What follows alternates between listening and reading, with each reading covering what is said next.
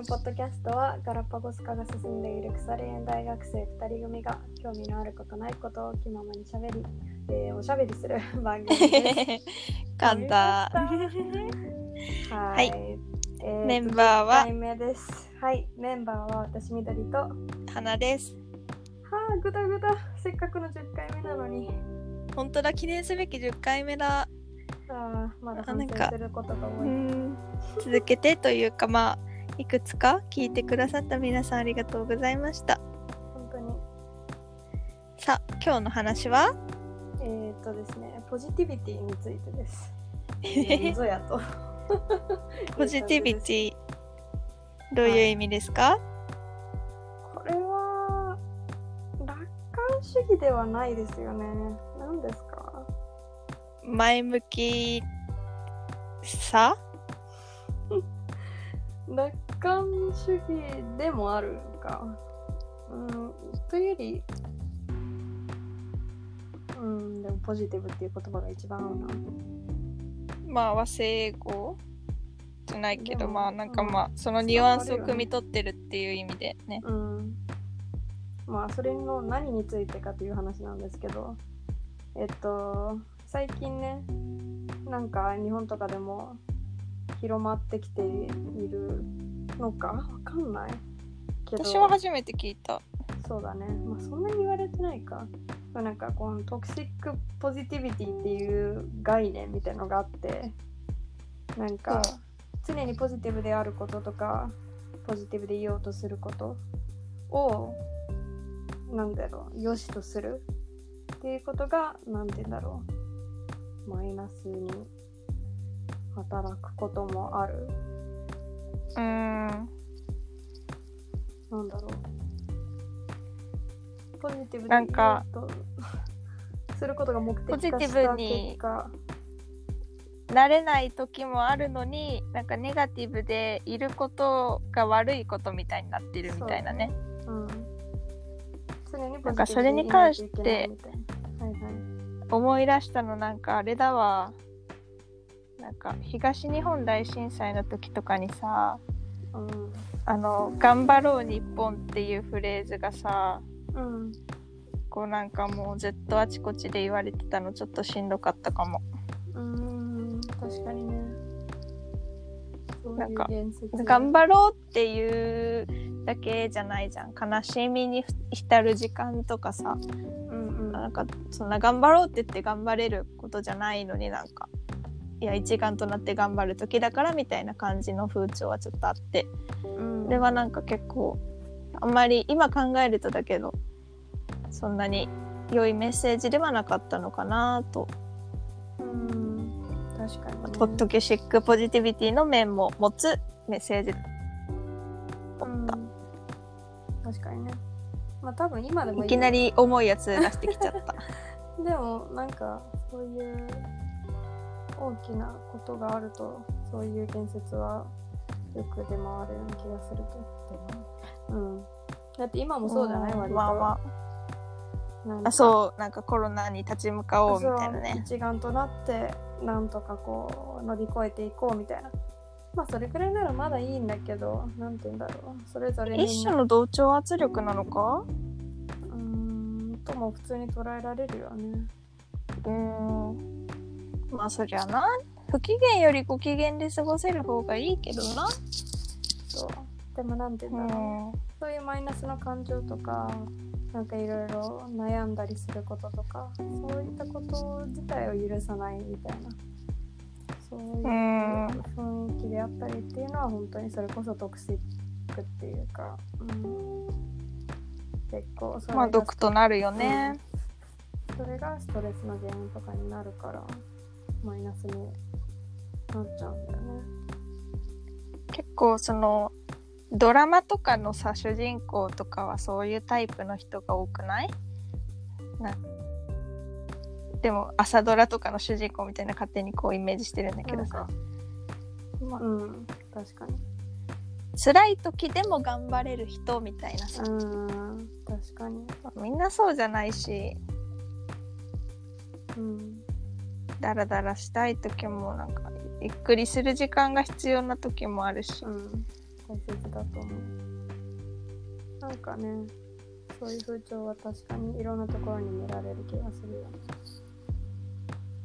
うん。なんかさっきあの打ち合わせの時に出てきた例があれだよね。こうよくある「あー」ってため息ついた人にあため息ついてると幸せが逃げるぞみたいなやつ。うんあれもまあなんかトキシックポジティビティの一部な気がするっていう。うん。ため息ぐらいつかせてくれよっていうね。うん本当にね。なんかため息をつくことも許されないって結構なんかまあ残酷だよなよく考えたらって思った、そう。そのマイナスなねネガティブなこう感情とかいろんなものを外に出すっていうのを止められちゃったら、デ本当蓄積するからね。そう。よくないなと思う。なんかうつ病の原因とかにもなりそうだよね。うん。確かに。ポジティブさを求めずともマイナスをなんか許容しないみたいなのはしんどいよねそれだけでも。うん方が間違いなく日常的に見るかもね。なんかまあそのネガティブでな人のさ、まあ、愚痴とかを受け取る側もエネルギーいるじゃん。うんなしんどいわーって言ってる人の話聞いてるとこっちまでしんどくなるわーみたいな。うんそれでまあまあなんだろう。うん。まあ切り替えて次行こうとかもうそんなの忘れちゃいなよとかこう結構自分自身も言いがちかもしれないと思って反省はするんだけど。うんうーん。なんかシンプルに不機嫌な人が近くにいるとしんどいから言っちゃうのはあるかもしれないね。うん。そうね。まあ自分が巻き込まれないためにもっていう。うんなんだろうね。なんかメディアとかでそういうでもポジティブでいることをやたら促されたりするのは、まあ、他人直接誰かにこう言われたりするのとは関係なく自分の中でそういうそういう風にポジティブでいないといけないんだみたいなのを刷り込まれていくっていうのはすごいあると思うけど人に直接言われなかったとしても、なんかそういうのは。うんあんま気づかないけど。実はかなり。うん良くないのかもしれない。なんか前向きでいれば自体が好転するはずだみたいなさ。うん。楽観主義がなんか背後にあるような気はする。うん。けど、まあね。まあ過ぎてしまったことはあるじゃんやっぱ。うんどうしようもないこととかあるじゃん。まあ例えばだけど私がさこれまあ携帯盗まれました。これは本当にあったことだけど、携帯盗まれましたって言ってまあその携帯盗まれてもまあ仕方ないよってなんかもう忘れないよ携帯のこととかさ 逆に逆に良かったんじゃないみたいなこう言われたとしてだよ。何がいいんだよって。うんうんまあ、だって失った携帯もデータも返ってこないし、いやうん別に携帯盗まれて逆に良かったことって何ですかみたいな。うんそれはさすがにないよな。そう。まあなんかこの例はちょっと大バカだけどさ。あのもうあ怒ってしまってどうしようもないことってややっぱりあるからさ、うん。うん、こう今すぐ切り替えてどうこうってできるもんじゃなくてやっぱひとしきりこういたらこねたいみたいな。ひとしきり言いたいじゃんもう、うんうん。間違いない。そうね。そういうのを消化したいよね。うん。それに寛容であってほしいよね確かあなんか逆にそういうのさ自分でもさまあもうどうしようもないって分かってるけどそれを消化したいっていうさあのもう上でまあまあ消化できるまで聞いてくれって言うんだったらまあある程度許容もできる気がするよね。にうん。まあ大体の人はその辺を察してこう 人の話を聞いたりしてるんだろうけど、そうね。まあ状況によるけど際限なくネガティブが溢れてくる人はちょっとまあうまたかってなるけどさ。うん。あそのやっぱ人間程度がありますからね。バランスよな。ダメだよこれすぐすぐ一般化しちゃった。話を広げちゃったから。うん。なんだろうな。なんかいい例がちょっと思いつかないんだよねでもなんかね難しいんだよなそのバランスはでも確かに。なんか最近すごい思うのはものは本当に確かに捉えようなのよ。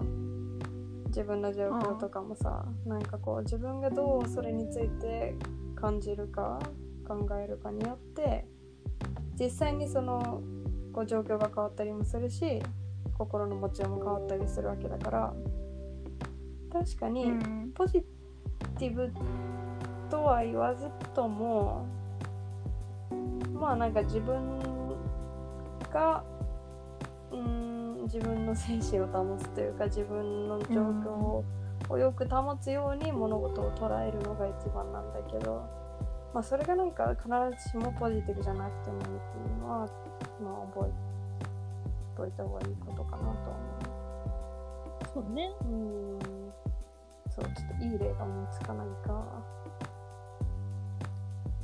なんか人が楽しそうにしてるの見るとちょっと落ち込むとかさうん、近いかな、えー、どうなんだろうな。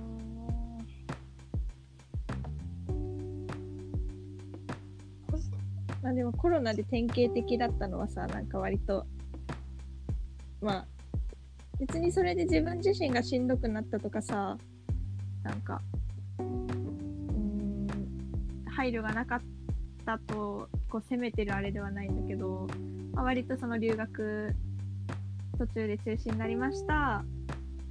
帰ってきました。でまあまあその、まあ、残念だったけどこの自粛期間中なんか新しいことできるといいねみたいな。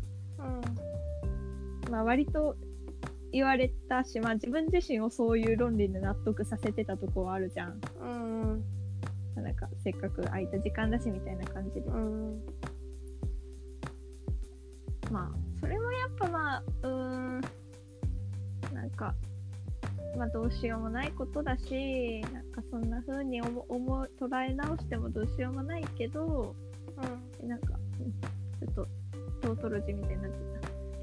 どうしようもないけど、えーっと、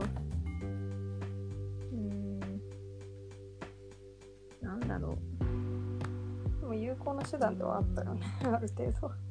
まあまあ、ある程度。やっぱ納得だよな、自分自身で納得させるための論理であって。で、それで自分が折り合いつけられるなら、その範囲ではいいし、けどそれがつけられないって時に人から、まあ周りからそれで押し付けられるものではないよな。うんやっぱこのポイン過剰なポジティビティが毒であるっていうところだから、うん。やっぱり程度が重要ですよね。それまがむずいあこんなとって話だころで